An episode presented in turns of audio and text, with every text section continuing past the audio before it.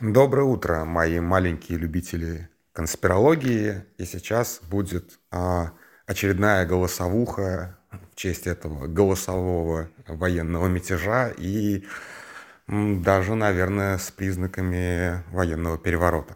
А, во-первых, о чем я хотел бы с вами поговорить, это, как всегда, об Африке.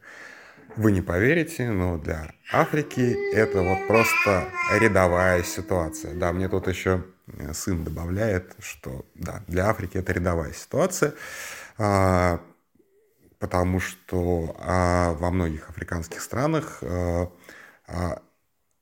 ну это, в общем-то, и для не только Африки типично, а военные имеют свое мнение по поводу того, куда должна двигаться страна, и во многих, опять же, странах военные — это не какая-то единая структура, а несколько кланов. Поэтому, в общем-то, когда один клан идет на другой, это, ну, вот это то, что сейчас происходит в Судане, например. Вполне себе такая э, история. Вот. Второе. Про конспирологию. А, третий раз уже, наверное, буду за сегодняшний день говорить.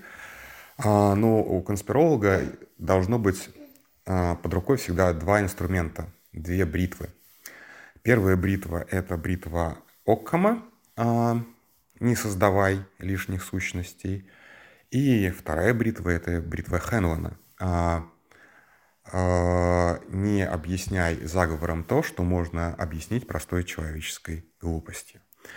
Исходя из этого, у меня сложилось ощущение, ну, в принципе, как бы, если смотреть на этот конфликт не от вчерашнего дня, а вообще в целом, то у Путина есть такая привычка, с помощью которой, собственно, он правит Россией. Она тоже стара как мир, разделяя властвуй. А, но если в нормальных странах есть система сдержек и противовесов, вот это вот, знаете, вот это вот вся вот эта либеральная херня, типа суды, парламенты, вот это все, то у Путина все гораздо как бы проще и посконнее и традиционнее. Ты просто сталкиваешь лбом, стравливаешь двух людей и на некотором удалении и возвышении смотришь, как они до, до смерти бьют друг друга, а, и потом такой спускаешься холма и типа их миришь или как-то разруливаешь. Собственно, вот так вот и устроено, если совсем уже упрощать, путинская система власти была всегда.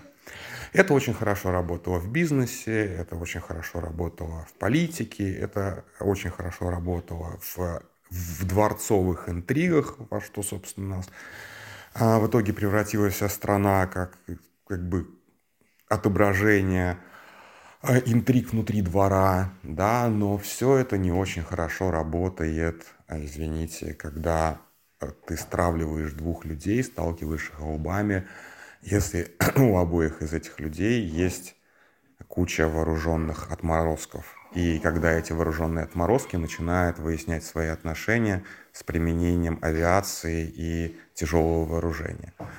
И я не верю, что эта ситуация контролируема, предусмотрена и срежиссирована. Опять же, если вспоминать Совбез, который вот был на, накануне, это же Совбез действительно был для Пригожина, где а, было вот так сцена, по сценарию такая драматургия выстроена, где а, Патрушев поддерживал Шойгу и полностью подтверждал его безумные цифры там по уничтоженной украинской технике, вот это вот все. То есть была попытка продемонстрировать Пригожину, что, в общем-то, у него нет крыши, что его, что государственный аппарат един против него, и что ему надо вспомнить, где его место. Но он как-то вот почему-то не прислушался. Вот. Ну и, конечно же, я думаю, что во всем этом очень сильно поучаствовал э, алкоголь, как всегда, потому что у меня сложилось ощущение, что все стороны этого конфликта, ну, может быть, за исключением Путина, который пытался быть над, да, все они очень жестко бухают.